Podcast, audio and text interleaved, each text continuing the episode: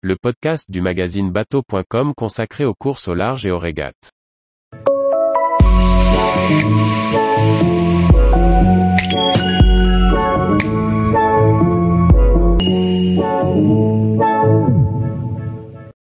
Charlie Dalin, ça fait 16 ans que je travaille sur cette route du Rhum. Par Chloé Tortera. Charlie Dalin est l'un des ténors du circuit IMOCA. Trustant les podiums et les victoires, il est le grand favori de cette douzième édition de la route du Rhum, dont il prendra pourtant le départ pour la première fois. Cette première sera aussi la dernière à bord de son actuel IMOCA. Arrivé sur le circuit en 2019 après des années en Figaro, Charlie Dalin a rapidement pris le lead sur les courses. Podium, victoire, il a passé quatre années, à gagner tout ou presque. Il espère décrocher une nouvelle victoire sur cette route du Rhum à bord de son Apivia, qui doit rejoindre les écuries de Banque Populaire et sa nouvelle skipper Clarisse Crémé au retour de Guadeloupe. Depuis ton arrivée sur le circuit IMOCA en 2019, tu accumules les victoires et les podiums. Abordes-tu cette route du Rhum 2022 sur cette même logique? On verra le résultat à Pointe-à-Pitre. La saison a plutôt bien commencé cette année. C'est plutôt de bon augure pour la route du Rhum. Je suis content du travail de toute l'équipe et des performances que j'ai avec le bateau. L'objectif, c'est d'aller chercher une victoire sur la course. Malgré tes quatre années sur le circuit, c'est ta première route du Rhum?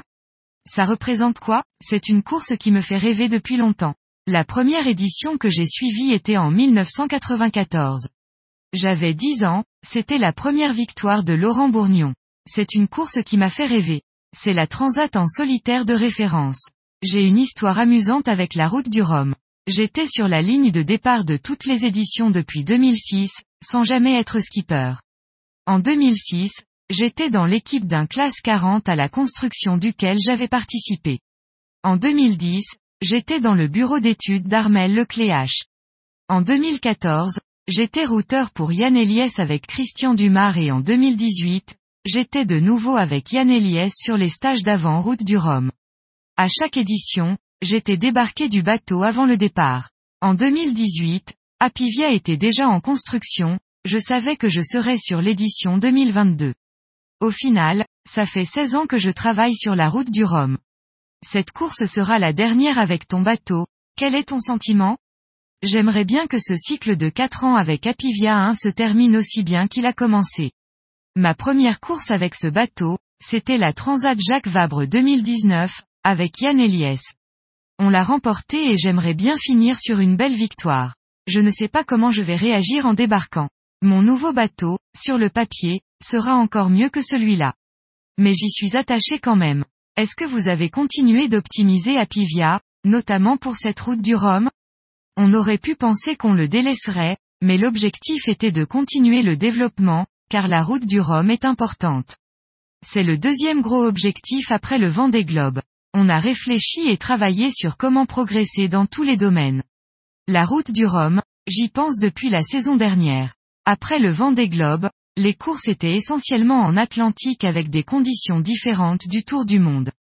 On a pu typer le bateau pour qu'il fonctionne dans toutes les conditions, qu'il soit le plus polyvalent possible avec des voiles plus grosses que pour un vent des globes. Quelle est ton analyse sur les nouveaux plans récemment mis à l'eau? J'attendais le défi Azimut avec impatience parce que c'était justement la première confrontation avec les foilers de troisième génération. Ça m'a conforté dans deux domaines. Je suis content d'avoir refait un bateau avec Apivia. J'ai pu voir que certains bateaux étaient déjà très performants alors qu'ils sont au début de leur progression. S'ils sont aussi performants à leur début, ils seront plus performants qu'Apivia 1 à la fin. Ils vont avoir une courbe de progression forte. Les choix architecturaux et les comportements, les évolutions m'ont conforté dans les choix que j'ai faits. Au terme d'un cycle entier avec Apivia 1, au bout de combien de temps dirais-tu connaître ton bateau à 100% Est-ce que la courbe d'apprentissage peut continuer à évoluer? Il y a toujours moyen de progresser. J'ai fait 7 solitaires du Figaro en l'espace de 8 ans et je trouvais des solutions pour aller un peu plus vite à chaque fois. Au bout d'un moment, c'est la plateforme qui arrive au bout.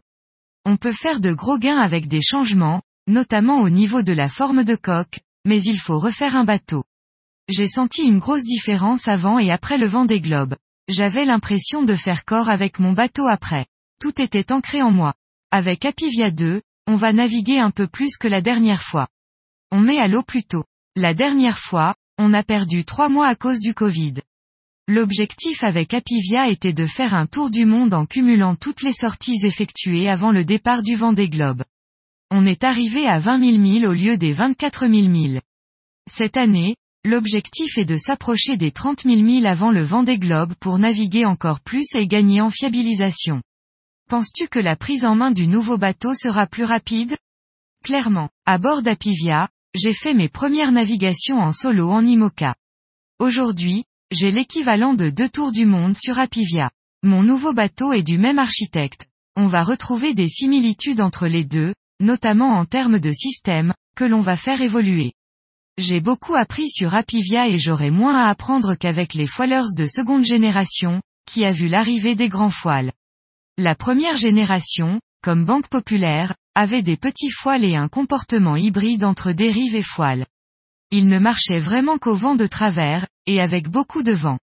L'arrivée des grands foiles a généré des incertitudes sur leur fonctionnement. Sur le jeu de voile nécessaire aussi. On affine les choses et il y a moins d'inconnus. Je devrais partir de moins loin que lors de la mise à l'eau d'Apivia 1. Quelle est la suite du programme? Le retour se fera en convoyage commun entre Banque Populaire et Apivia. Le bateau rejoint directement l'Orient. La mise à l'eau du nouvel Apivia est prévue entre avril et mai je vais en profiter pour être présent avec l'équipe et prendre les dernières décisions. Je vais aussi commencer ma préparation physique. Peux-tu nous parler de ton nouvel IMOCA? En quoi sera-t-il différent? L'objectif était d'améliorer le passage dans les vagues. La coque va être différente, même s'il conserve certains airs de famille avec Apivia 1. En termes de philosophie de design, on a choisi un bateau sans compromis en termes de performance, mais trouvé des solutions pour que ce soit plus vivable. C'est-à-dire que pour avoir le bateau le plus performant possible, on n'a fait aucun compromis sur la dureté du bateau au niveau de la coque, des foiles. On a choisi une organisation de cockpit et de zone de vie pour supporter au mieux ces conditions de navigation très difficiles, et tenir la cadence le mieux possible. Ce sont des bateaux inconfortables, avec beaucoup de chocs. Tous les jours, retrouvez l'actualité nautique sur le site bateau.com. Et n'oubliez pas de laisser 5 étoiles sur votre logiciel de podcast.